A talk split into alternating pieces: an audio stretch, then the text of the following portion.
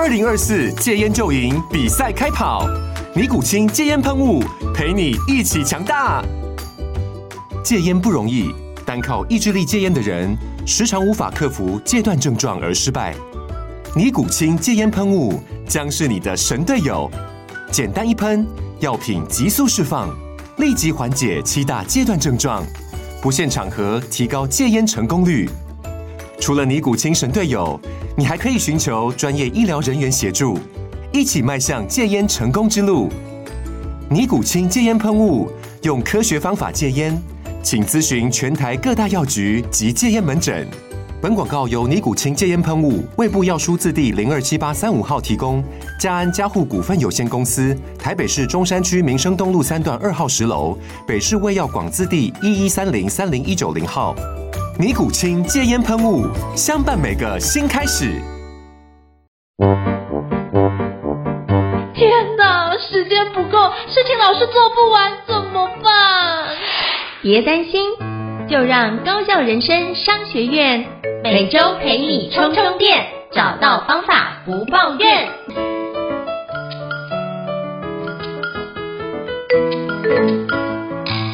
大家好，我是赵英成，欢迎大家来到高效人生商学院的好书推荐哦。那今天我要跟各位分享的新书推荐是哪一本呢？今天要跟各位分享的是 EMBA 杂志的八月号。那这一期的主题我觉得非常的有趣哦，那是讲创新，而且是什么？那些你没看见却闪着光的创新哦。那我读到这一本书里面内容，就真的是帮助我去理解，哇，原来这些东西我们有宝在我们面前，但是我们却没有珍惜，就这样视而不见。是一件非常可惜的事哦。那今天非常荣幸幸能够邀请到 EMBA 杂志的方书慧总编辑来跟我们导读这一本，就是 EMBA 杂志的八月号，那些你没看见却闪着光的创新哦。那我们欢迎书慧总编辑，Hello，书慧总编辑你好。应成好，各位朋友大家好，高兴再一次来到我们的高校人生商学院。是非常感谢就是书慧总编辑的莅临哦。那是不是可以邀请就是书慧总编辑跟我们分享一下，为什么 EMBA 杂志八月号会选择这么有趣的主题呢？就是那些你没看见却闪着光的创新是有什么样的一个契机，让我们选择这样的一个主题？是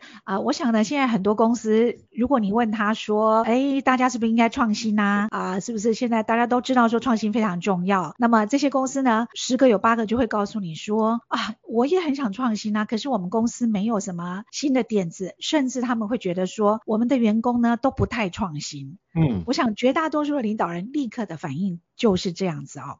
那实际上呢，呃，在我们这一期杂志里面，我们的这个标题，这个大标题叫做“地下创新”哦。那实际上呢，根据研究显示，其实很多公司里面，如果你真的好好的去了解、去挖宝的话，有很多的创新其实已经存存在了。这些呢，有的可能只是点子而已。那有些呢，其实已经是。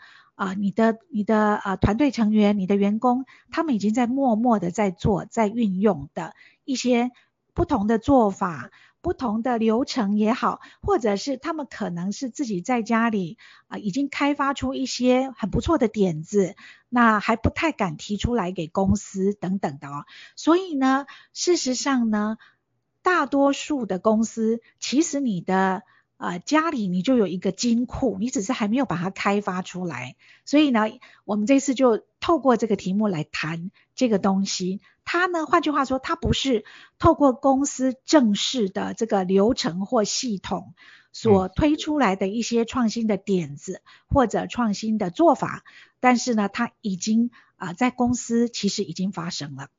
是。我觉得这件事情就是隐而不显，但是我们希望这次可以让大家就是觉察到这件事情，然后 aware 到原来这些东西已经存在，那我们可以把这件事发扬光大。我觉得这个主题非常的棒哦。那是不是可以邀请就是书慧总编辑给我们介绍一下这一期 EMBA 杂志八月号有什么样的一个内容呢？是是，那我们就先来谈这个地下创新哦。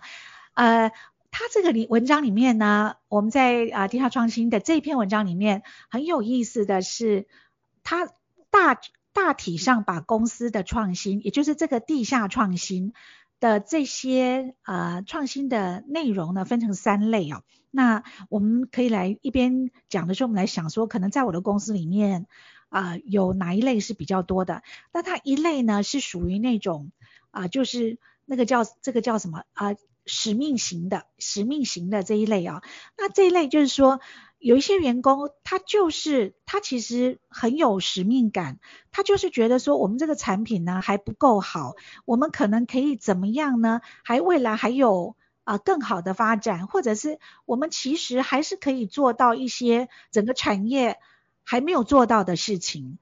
所以呢，他其实呢，他就是很有使命的。那我想公司里面其实是有这样的人存在，他只是可能还没有被还没有在。啊，正式的一个这个呃舞台上面被看到，但是其实有一些员工，他们就是有一些想法这样做。我举例来讲，可能假设你的公司是卖呃随便说，也许是滑鼠的好了，那可能对员工来讲，他会觉得说。哎，这个滑鼠，他也许看了别人家的东西，别别的产业的产品，他想说，哎，其实我们的滑鼠也可以怎么做怎么做。但是呢，可能公司现有的管道就是没有办法容许他提出来这些东西啊，啊，这是一种创新的可能。另外一种人呢，叫做使用者型，我觉得这个也是。我看了这个，我就非常心有戚戚焉。什么叫使用者型呢？也就是说，公司会有很多的，例如说规定啊、流程啊、计划呀，或者是公司现有的做法等等。那有有一些员工哦，他其实他很聪明，他就是脑筋很灵活，他可能会跳过这些比较僵化的流程，或者是已经规定很久的一些做法等等啊。但是呢，他就默默默的，他用。更棒或更快或更便宜的方式来做到公司要他做的事情，那你说这是不是创新？这完全也是一种创新啊，因为他帮公司啊创造另外一个可能，甚至帮公司省钱等等啊。那所以这个就是使用者型，就是说站在使用者的立场做了不同。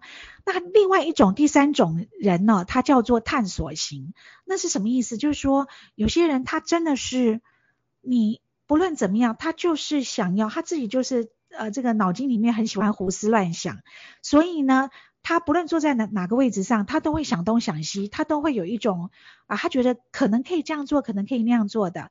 那像这样的人呢，啊、呃，其实呢，如果你能够多肯定他一些，那他呢会有非常棒、很多很聪明的点子。所以呢，换句话说，简单来讲就是说，如果呢，你可以注意到公司的这三类的创新啊，大体上我刚刚提到那三类，然后呢，给他们恰当的鼓励的话，这些人当他们浮出水面的时候，会对公司带来很棒的影响。那相反的呢，这些人呢，如果他没有获得公司的肯定，那有些人哦，他士气会很低落，他会觉得说好像。没什么意思哈，在这边做事。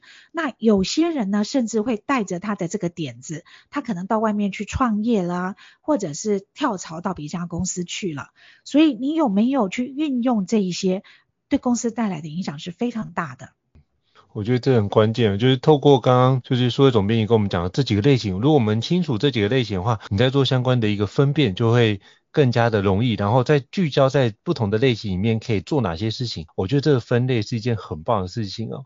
谢谢数位总编辑跟我们分享一下，因为我觉得之前没有看过那个这样的分类的结构的时候，发觉哇，很多创新你就会把它当做全部都是，只要是创新都把它放在一起。可是其实还是可以做更细致的一个分类，然后使用者的一些体验做分类之后，其实发觉很多事就相对比较容易豁然开朗的状态。是，那我觉得这个分类很有意义的是说，这个分类不是从产品啊啊、呃、的或产业的分类，而是从那个人他为什么要创新，他的主要的这个动机来分类。那这样子分类之后的好处是什么呢？就是啊、你要激励他，你要怎么样去激励他，就会变得更容易。因为你如果知道他是属于哪一种类型的话，那么你就很容易让他。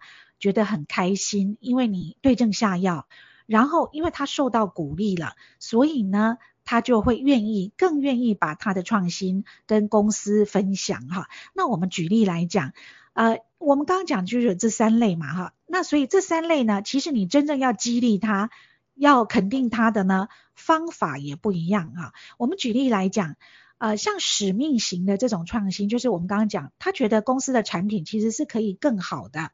啊，嗯，可以做得更大，或者其实可以有更其他的发挥等等。那他的这些点子呢，通常就是呃对于公司的这些呃有一些想象。好，那对这样的人呢，最好的鼓励是什么？那就是你的公司就给他资源啊、呃，公司就觉得哦好啊，你觉得可以做吗？那要不然也许你可以试试看。哇，像这样的人，他受到好大的鼓励，因为呢。他觉得他他真的可以做到他想要做的事哈，所以这个就是管理阶层的支持，还有提供的资源哈，这个是最重要的。那可是你碰到，例如说使用者型，我们刚刚讲使用者型是什么？就是说他自己想说啊，我这个东西要怎么应用，或怎么样做会更有效率哈，会更友善、更方便等等，他的一些做法，他有一些想法。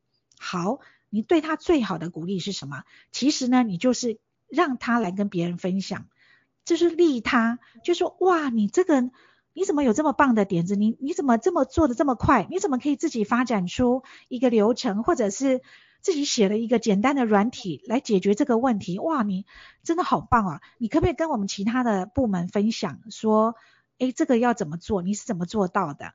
那对这样子的人来讲，他就觉得他好，他。他真的贡献，他对别人有了贡献，因为他开发出来的做法，哈、嗯，让别人呃也可以用，所以他就很开心了。甚至你给他一点奖金，他就会觉得哇，他受到很大的鼓励，他充满了干劲啊。我们我们常讲，在公司里面有一个字叫 engagement，他的这种投入度啊就会大为提升。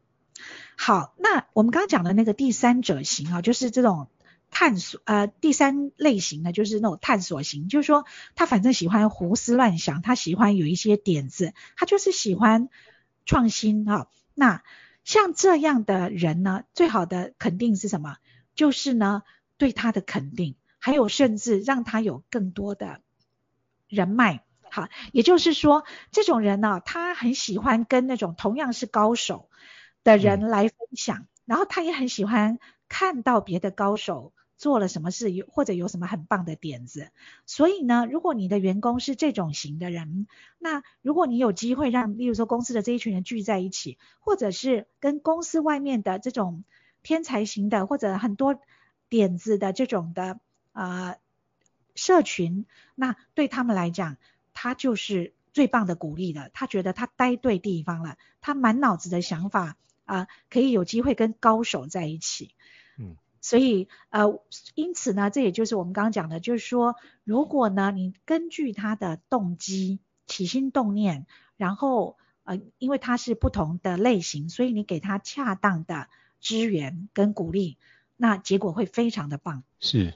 所以我觉得就是如何适才适所，先去了解他哪一种的类型，然后根据他的类型，然后克制，然后给他所需要的。我觉得这就可以让员工的创新能力就可以在组织里面就是发芽，而且生根，而且最后可以成长成就是另外一个组织成长的一个另外的一个成长动能。那是不是可以邀请数位总编辑给我们介绍？因为其实在这本书里面，我看到很多很多包含国际公司的一些案例呀、啊。是不是也邀请跟我们分享一下？我首先想请教一下，我觉得第一个里面在提到的是有关亚马逊如何透过一些特殊的一些创新的机制，然后建立一些推陈出新的一些方法或者是方案哦。那是不是可以邀请您跟我们介绍一下？好的，那么啊、呃、这一期的 EMBA 杂志呢，里面跟创新有关的还有一个主题是讲叫做拆解亚马逊的创新机制啊、哦。嗯、也就是说，我们都知道亚马逊呃，其实大家注意的话，它不断的。源源不绝的有很多新的啊创新的理念出来。我记得我几年前去这个西雅图的时候啊，在那边参观了好几个亚马逊的这个呃新的一些点子啊的一个开的店哦。举例来讲，它有亚马逊的，大家都知道网络商店啊，但它有开实体店，实体的书店。然后呃，我也进去参观来特别看说跟我们一般的书店有什么不一样啊。那也发现到它有很多新的做法，例如它怎么样虚实整合等等的。那另外当时还有，我记得我还参观了它的 Amazon Go，就是无人商店，你走进去，然后出来以后它自动帮你结账啊。甚至我们现在很多人想象的无人商店是说啊没有人，所以你自己用机器结账呀。但实际上它的不是，它就是你根本就不用管结账这回事，你就直接走出来了。我们呢，我们。几十年来、几百年来受受到这个框架限制，就是说出来一定要付钱，用什么方式买单，这种框架上百年了，以至于我们出来的时候觉得哈就这样走出来啊。我们都会非常不适应啊、哦，那但是呢，这就是亚马逊的创新，所以我们亚我们都看到亚马逊有这么多这么多各种各种的创新，那它到底是怎么做的呢？所以这篇文章里面呢，谈了几个他们的一些创新的机制，我觉得非常棒哈。那我分享一两点，第一个就是说，他非常强调你的创新呢，你一定要站在顾客的角度，就是说到底这件事情顾客需不需要，是不是顾客的。呃，真正解决他问题的东西，而不是说你公司觉得说，哎，我们这个产品还可以做什么？啊、我们常常是会太过啊、内部导向，就是生产者导生产者导向，所以我们会啊、就会想要呃推出我们要推出的东西，但是呢，亚马逊非常的坚持，他说呢，你一定是要呃你要想的不是自己行不行，而是先去想顾客需不需要。那这里的一个例子呢，就是啊、他们在做，记不记得他们在做 Kindle 的时候，他们在很多年前的时候啊、他们推出 Kindle 的阅读器。当时呢，别忘了当时的 Kindle，我想可能是二十年前吧，那时候的状态跟现在是完全不一样的。坊间没有任何一个阅读器，他们是第一个出来的。那当时呢，呃，如果你问所有的人，他们。大家都不会觉得说这个是这个事情该由亚马逊来做，因为他们从来没有做过一天的硬体设备。嗯、但是呢，他们还是做了，因为他们觉得当时你提提供再多再多的这些呃可以读的东西的这些内容，可是当时就是没有恰当的好用的阅读器。那再怎么样，对读者来讲，它就是一个很大的鸿沟需要跨越。所以呢，他就推出了这个啊、呃、阅读器哦。所以总而言之。我还记得我们我们以前也介绍过各种亚马逊的一个一些特别的做法，我还记得非常印象很深刻，就是他们还有一个呃做法，就是说他们在办公室里面开会的时候，尤其是专案会议，他们呃常常会摆一个空的椅子啊，然后那个椅子上面放一个呃，也许是一个小熊，也许就是一张空椅子，它就是代表顾客。他就是，因为你的小组会一定要有一个椅子，没有人坐，可是那个人就是顾客啊，所以要提醒大家说，你因为我们大家在讨论开专案会议的时候，很容易开着开着就，呃，自己就自说自话起来了。我们应该 A 还是 B 呢？啊、呃，我们应该要三个还是两个呢？啊，各种的这种功能或特色等等。可是我们都忘记了，那顾客呢？如果站在顾客的角度会是怎么样？所以他们摆了一把空的椅子，那这样呢？因此大家在开会开到最后，他们就会想到说，诶，那要不要？那顾客会怎么想呢？那我们要不要问问顾客的看法呀？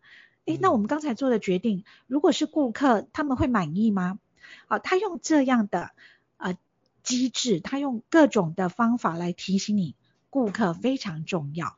还有还有一个，我在这一篇这一期的这一篇 EMBA 杂志的这篇文章里面，我看到了这个东西，哎，我也觉得非常棒哈，这也是对我们一个很好的提醒，就是说，我们每次，我想所有的公司，当你要推出一个新的产品也好，啊，一个新专案也好，我们可能就开始去想着说，哦，那我们要怎么做？我们从零开始等等了。结果亚马逊呢有一个非常有名的工作法，就是逆向工作法。我们知道有一个东西叫逆向工程，嗯、对不对啊？逆向工就是从结果推回来。那它这个是逆向工作法是什么呢？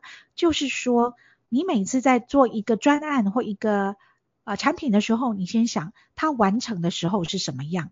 好，那你怎么样来知道它完成的是怎么样呢？最简单的方式就是，你就先写新闻稿。你就假装你现在已经完成了这个东西，然后你要跟大家宣布说，我有这样的东西，我们来告诉大家说啊，我今天推出了一个这样的一个产品了。好，那当你要写新闻稿，你是不是很重要的就是要告诉大家说，那这个产品啊，它到底有什么最大的功用或最大的影响？跟以前不同，或对于顾客最能够解决什么痛点，是不是？我们在写新闻稿的时候，我们一定会是会想这些问题的。我们新闻稿当然就不会去解释说，哦，我这里有啊、什么啊、我的这个呃有什么样呃这个特殊的技术啊，有特殊的什么成分等等。你写这些呢啊、呃，如果太强调的话，对顾客来讲，他也不知道这个是什么意义，对吧？嗯。所以呢，他呢要求他的专案的负责人在每一次要开始之前，先把新闻稿写好。就是就是，换句话说，你先勾勒你现在的这个专案或这个新的产品，它长得是什么样子。那当你能够几乎可以看得到它长得什么样子，它啊、真正的好处是什么的时候，那你后面再真正来打造的时候呢，就可以比较容易对照。就是说，当你最后有时候你会面临一些选择啊，那我要用这个材料还是那个材料？那我到底是按钮要装在哪里？我用什么颜色？那么有些人们很容易过程中就迷路了，就迷失了，就进入一些细节，就只可能要把它。做的再好，又更好，又最好，而忘记了说，到底我一开始其实真正那个重点是什么啊？那这个呢，是亚马逊的这种啊、呃、新闻稿的这种的呃提醒专案来呃能够抓住你结果是什么哈？这个叫它的逆向工作法。我想这两个呢，我就觉得非常棒。如果公司可以好好的参考跟学习的话，嗯。谢谢苏副总编跟我们分享哦。那我之前有读过类似的文章，我真的觉得我我也经常会把这样的一个工作放进我的自己的工作流程当中。我真的觉得可以让我们中间减少很多的犹豫跟迟疑，甚至我们可以先想象一下，它会帮我们促成行动，而就减少了那个拖延的环节。我觉得这是一个非常棒的一个创新的方式哦。那是不是可以再邀请就是苏总编给我们介绍？因为其实里面提到一间科技公司，也是我非常非常喜欢的科技公司，就是。罗技哦，那里面你有访问到就是台港的台港澳的总经理，就是施贤江先生，那是不是可以邀请跟我们分享一下？因为我觉得最近的逻辑变得很不一样，然后开始有很多新的新的专门店出现，然后会有一些新的产品，就是更更加的缤纷。过去的逻辑没有那么的缤纷，那我觉得是不是可以邀请跟我们介绍一下？就是呃。罗技的就是施总经理，他都做了什么样的一些创新的方式，来让公司的市值可以翻倍呢？是是，我觉得非常有趣哈。我在访问这个罗技的这个台港澳区总经理施前江的时候呢，我老实说我没有预料到会有这么精彩的故事，因为呢，他的这个故事从好几个角度看起来都非常有意思啊。那呃，第一个就是说，刚如应成讲的。他呢，我想大家都知道说，呃，罗技本来就是有很多滑鼠啊，这个周边设备啊，周电脑的周边产品等等。嗯、那但是大家可以看到说，他最近真的是好像跟别人不太一样哦。现在大家都在讲要网络，网络网就是在网络上开店，结果他反而去开一些专卖店，啊、呃，这个就是不按牌理出牌。然后还有就是他呢，不只是在三 C 卖场卖，他有的还会走入那种。比较文青的，像例如说像诚品这类的啊，比较这个生活类的这个地方哈，在呃卖。那这是为什么呢？它其实背后有一个策略哈。那我在谈这个策略之后，我之前呢，我先来讲一下这个施钱江总经理，他非常有意思，就是说，你知道他坐这个位置啊，他在实际上呢，他在二零一六年的时候，他就已经曾经啊当过这个。这个位置他已经上去做了这个总经理了，当时呢他才三十五岁，那所以呢他是呃我看看哈，他是对他是二零一六年的时候先上来，那后来呢，但是他那时候呢他自己讲他可能也是太年轻了，然后呢再来就是说他当时心里有一个很大的包袱，所以呢因此他那两年表现得不是很好，所以公司就把他换下来，他那个心里的包袱是什么？是当时的逻辑呢，其实已经占了台湾的这个产品的市场七成了。对。那我我我当时他讲到这里的时候，我问他的问题是说，诶，那占了七成了，不是一个好事吗？那大家都很想要提高占有率啊，那为什么这对你是个坏事？他说，就是因为我被派派上来的时候，我的市占率已经占七成了，所以请问我还有什么成长空间？所以我当然会觉得说，现在的成长非常困难。嗯，所以因此呢，他在当时就给自己一个很大的心理负担，就是说这怎么成怎么可能成长呢？这不太可能吧？那他作为一个领导人，他的团队也是，他们就是会有这样的想法，觉得说这不太可能啦，都已经七成了，那公司又希望我们再成长，那不衰退就偷笑了哈，他们可能就有这样的心态。好，结果呢，他因为这样子呢，这两年没有做得很好，所以他被换下去了。结果又经过了两年，因为呃。等于说也别的总经理来担任了哈，可是，在两年之后呢，公司还是没有办法做好，而且还碰到一些状况，所以呢，公司就跟他说，哎，要不然你去暂代一下好了。他说，我觉得这个也是一个很棒、很有勇气的一个人哦。他说，我不要暂代。他说，我已经坐过那个位置一次的，你要让我站在的话，我宁可我不要。他说。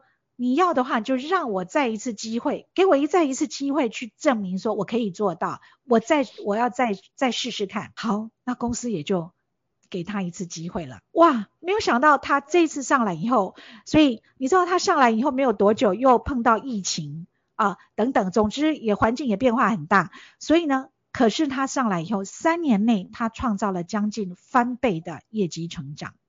所以你看，我听了这个。当他讲到这个故事的时候，我眼眼珠子睁得很大。我说：“哇，好，你告诉我。”我就跟他说：“我说哈，我觉得人生哦，很少人会有经验，说同样的位置，然后去做两次。我说这个真的也很不容易，对吧？哈。然后呢，嗯、我说你老你的公司也很很勇敢。那我说你也很勇敢。我说因为呢，要是某些年轻人他可能被公司换下来。”就很生气，我就走了啊！这个位置我不干了，竟然呃不肯定我或怎等等啊！那我想说，哎，你还就很沉潜了两年，然后再度再决定说，我还要再试试看，从哪里跌倒，我要从哪里爬起来。我说这个也实在是很厉害。然后所以我就很好奇问他说，所以你最大的差别是什么？你为什么可以第二次做，可以表现这么好？就他跟我讲，他说我老实说。最大的差别是什么？就是我自己。你想想看哦，这个市场其实是一样的，都是就是在这里，对吧？这个位置也是一样，都是这个总经理的位置啊。By the way，他是香港人，所以他当时是被派来台湾的哈。然后后来现在又第二次被派来。还有还有什么样？他卖的产品也是一样的呀。所以呢，那什么是不一样的？他说是他的心态不一样。哇，他说他第一次的时候，他来做这个位置，他就想，怎么可能？怎么可能再成长？不可能啦。他说他第二次再上来的时候，他想的是，难道真的不可能成长吗？嗯，还有没有还有没有什么别的路走？我也许可以在想，还什么做法可以让他成长？好。这个事情很大的关键是，当你的想法是不一样的时候，你影响到你的团队的心情都是不一样的。哦，第一次的时候，因为你自己都觉得不可能，所以你的团队也比较容易有一种受害者心态，觉得说，你看，我们都被总部压迫啊，所以你真的就会心想事成，那就是不可能做到。但是你第二次上来的时候，你觉得不是不可能啊。可以，应该是可以的呀。我们再来想想办法，怎么做到？那所以呢，第二次呢，他就做到了哈。我觉得这个是最大最大的关键啊，就是他心态的差异。好，那当然接下来重点，那你终究要做到啊。所以你到底是怎么做的呢？好，那就是一个他采用了一个。嗯，很棒的策略，就是说，因为呢，在之前呢，他走的是量大，因为逻辑你要占七成的市场，那你一定产品有很多，所以你基本上在市场上呢，也不会是什么特别高端或不同的产品。那么，所以接下来呢，他在下一次的时候，他就设法不是走那种低价量大的路线，因为他算过，低价量大呢，对公司的损益并没有帮助啊，他赚不到钱，你量大也没有用啊，所以呢。啊，大家都知道这个，其实到后来三 C 的这个周边产品已经都变得非常低价了嘛，非常便宜，甚至你一两百块买个滑鼠，这个都不稀奇的啊。那所以他后来怎么做？他就要走这个高价，就创造价值的路线，他要卖的是价值，所以他呢走的路线呢，例如说，他就设法呢，啊、去呃像我们刚刚讲的，他如果在三 C 卖场的话，他就设法开一个比较特别的柜位啊、是那种比较呃特别的，然后是那种比较高价值的、更有设计感的产品。那这样的话呢，你就可以设法把产品的价值拉高。还有呢，他当然他就去呃，就是让人家觉得说我这个不是这种 commodity 这种呃大宗商品，而是你是当你觉得它很棒，什么什么东西你会想花钱，就是你想要，你好想要啊，所以呃你会你对于那个品牌那个设计你有憧憬，你觉得好喜欢。啊，当这样的时候呢，你会愿意花钱。那所以呢，因此他就尽量去走这个比较呃设计的生活风格的的这个路线。然后呢，因此把可以把这个价格再提高。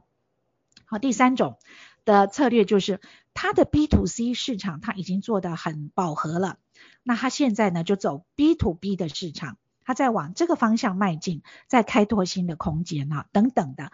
好，所以你就可以看出来，当他呢，当你觉得说我要怎么做才能做到的时候，而不是去想说怎么可能，怎么可能做到，那他他因此就推出了一些新的做法，一些差异化的做法，一些可以带来新的空间的做法。所以因此呢，这个。啊，逻辑这三年来的这个成绩就非常的漂亮啊。那所以呃，这也是我觉得这一期非常精彩的，我们这里面非常精彩的一个内容。我个人也很喜欢这个专访。是，非常感谢苏伟总编辑跟我们分享。你让我想到之前呢、就我看过类似的一个文章，就是可口可乐本来专注于卖就是所谓的肥仔快乐水，就是可乐嘛。那可是它后期的部分，它的成长动能却是来自于它去卖矿泉水。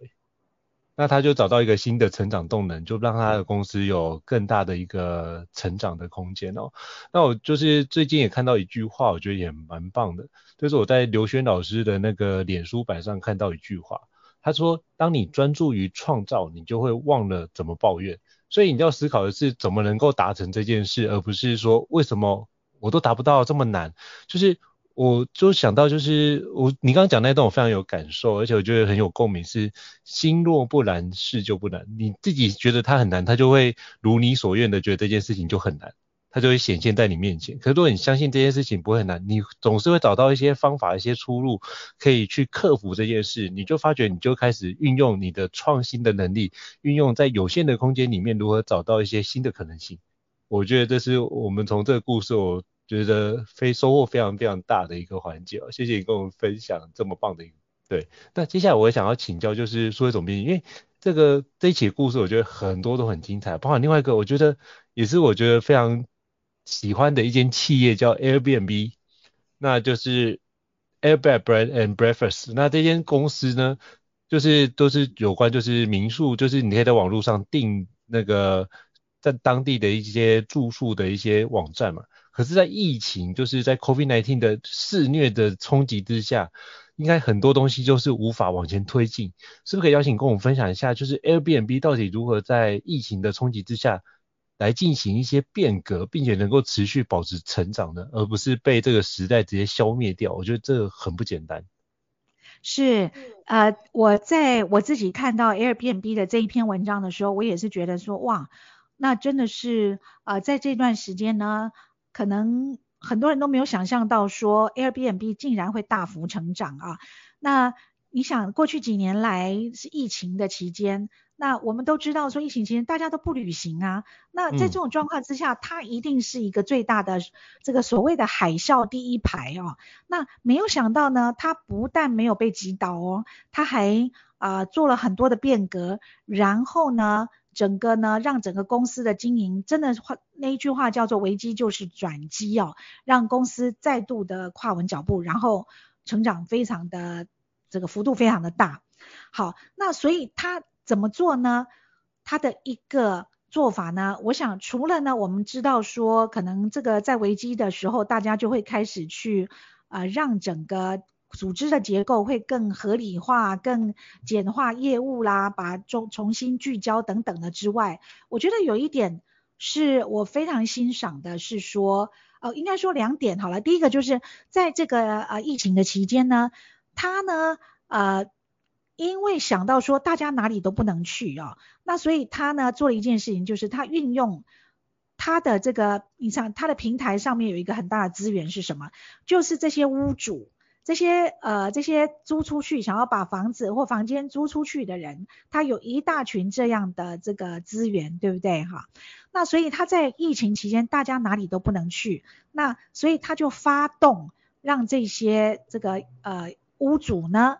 啊，他们卖什么呢？卖体验，所以或者卖一些他们专长的东西，例如说他们所会的东西，卖课程。他可能举例来讲，可能有个屋主呢，他会呃，他瑜伽，他是一个瑜伽做得很好的老师，那所以他就在他的 Airbnb 上面的这个平台，他就开课来呃让大家学习等等啊。那这个呢？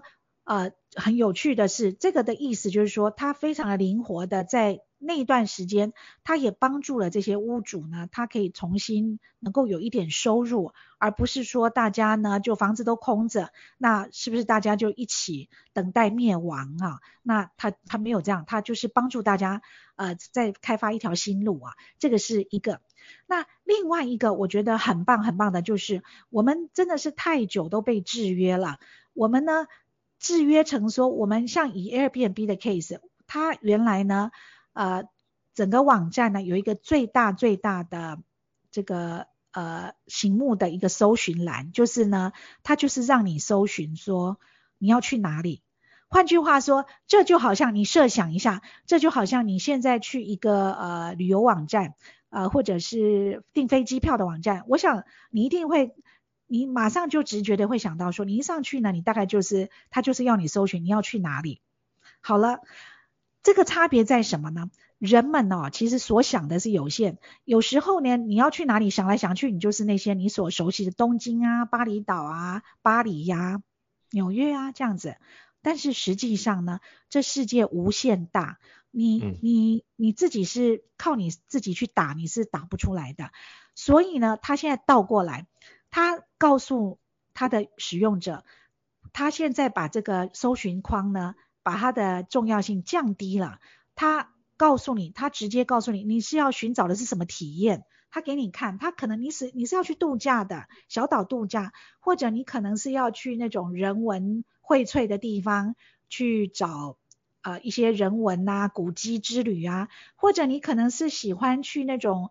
呃，森林秘境啊，等等不同的，就是你你会想象你你要的那种体验啊。因为老实说，我想我们都有一样这样的经验。有时候你休假的时候，你不是想要去哪里，你就是我就想要啊，我这次就想要怎么样怎么样，有一个体验啊，我这次就想要可能在一个湖边好好的放松，这样就够了。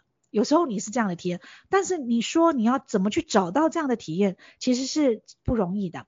总之总之，Airbnb 它的嗯这个最大的变革就是，它把它的框架从你要去哪里，你必须去打出去哪里，好，改变成说你想要什么样的体验啊，然后那些体验就让你选，那你选了这些体验之后。有时候真的有一些地方你你真的说不出来。你现在问我的话，我说我很难讲出说我要去什么塔斯马尼亚岛的什么地方，然后它有什么，我怎么会知道呢？我没有办法自己去找出来。但是如果我说我要哪一种，我想要有一种原住民的体验，诶，他可能就可以列出一些地方让你选，你就因此可以找到那样的地方哈。所以呢。大家这样想，好像觉得这个有什么了不起？好像只是一个小小的改变哦。哦，对他们，对 Airbnb 来讲是一个非常大的改变。为什么呢？因为呢，呃，以前大家都集中在那几个地方。就我刚刚讲了，你再怎么打，你也不会去打塔斯马尼亚岛，你一定是打就是 again。巴厘岛什么哈，呃，就是就是这些大家熟悉的地方，以至于那些地方的房子，因为客那个房源有限嘛，旺季的时候，呃，就你都大家都租不到。那可是却世界上还有更多更多很棒的地方没有人去，嗯、所以它的市场呢，终究就被限制了。结果呢，他透过这样的方式之后，他让更多更多的房子可以租出去，而那些房子可能。没有位在那种最热门的景点，而是呃，就是一个比较世界上比较边缘或者大家没有那么注意的地方。那然后呢，第二点，它也让顾客的满意的体验也提高了。你去探索了一个新地方，而且啊、不是人挤人的地方。然后你去探索了不同的经验，是它的网站带领你啊、教导你怎么去的啊，而不是你想好我要去巴黎的这个呃圣母院旁边度假啊，这样子呢听起来就比较没有意思了哈。好，总而言之呢，Airbnb 呢，他因为重新思考说我的网站到底提供的是什么，结果他们决定说我的网站提供的呢不是一个这个。就是一个房间，我们的网站提供的其实是一个体验，所以他透过这样的方式，然后大幅扭转了他的营收。这这就是 Airbnb 最近的变革的故事。我觉得真的是很精彩，我觉得就是把那个概念重新诠释过。不只是让他，原来原来他只是带一个热门景点，可是发觉他很多的在地的一些，因为有这个 COVID-19 的限制，所以他把那个框架重新打破了，让他重新透过原来你要去哪边玩，变成是，哎，你要什么样的体验？我觉得他的这个改变更加的使用者导向，然后去真的去确认到底消费者到底需要什么东西，然后进而打开一个新的市场。我觉得这是一个非常难得的机会跟创新。对。然后我补充一句哈，就是说，所以呢，呃，在我们讲到这个的时候呢，呃，我们我们看起来它可能是跟我们不一样的产业啊，但是啊，呃，我们因为我们杂志每一次在最后面，就是 EMBA 杂志的最后面三页啊，我们都会有一些不同的。啊，设计来让大家思考，或者是在公司里面讨论，就是做读书会的时候可以有一些对话。那我们的编辑呢，在这一次就出了一题，我觉得非常棒。他说呢，从这个故事，我们刚提到的 Airbnb 啊，你如果乍看觉得跟自己的产业不一样，没办法运用啊，其实错了。他的他真正的意涵是说啊，所以我们的编辑问他说，对 Airbnb 来讲，顾客。想要的是体验，而不是一间度假屋。他说呢，如果你从这个角度来思考，那你的公司的顾客想要的是什么？我觉得这个问题非常有启发性啊。那所以呢，举例来讲，因为呢，当我们啊、呃、像这样的问题，我们在自己的读书会里面，我们就我们内部有读书会的时候，我们的这个。编辑这样问我们说，所以如果以 EMBA 杂志来讲，那就是 EMBA 杂志呢的顾客，他不是他要的不是一本杂志，我们提供的不应该是一本杂志，那我们提供的是什么？是什么？那这个呢就可以每一个人有自己的想法，公司里面就可以拿来讨论了。那所以呢，一样的道理，可能对于一个卖原子笔的公司，那他他提供的不是原子笔。那它是什么啊？因为有些是其实是更深刻的一些意涵，那这个非常值得公司的内部可以好好的来讨论。我觉得这非常关键哦。就让我，我觉得刚刚数位总编辑这样提到，刚好就是我最近在那个商业周刊看到的一个内容，就是讲新展银行，他就是说人们不需要 bank，但是人人都需要 banking。那我觉得，哎，这个定位是一个非常动态，就是它需要是那个动作做那样的一个。功能跟方选，但是它不一定要有一个实体银行存在，它只要能达到这样的功能，它就可以把用其他间的手段都能够去取代。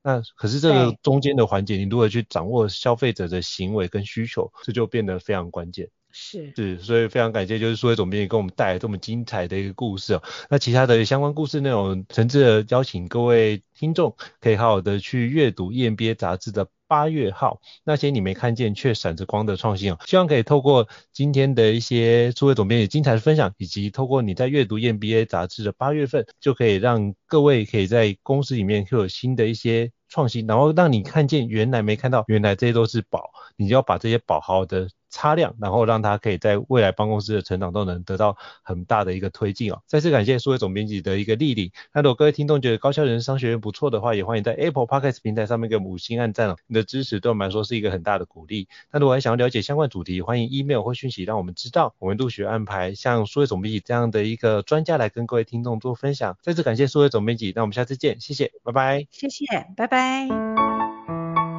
高效人生商学院。掌握人生选择权。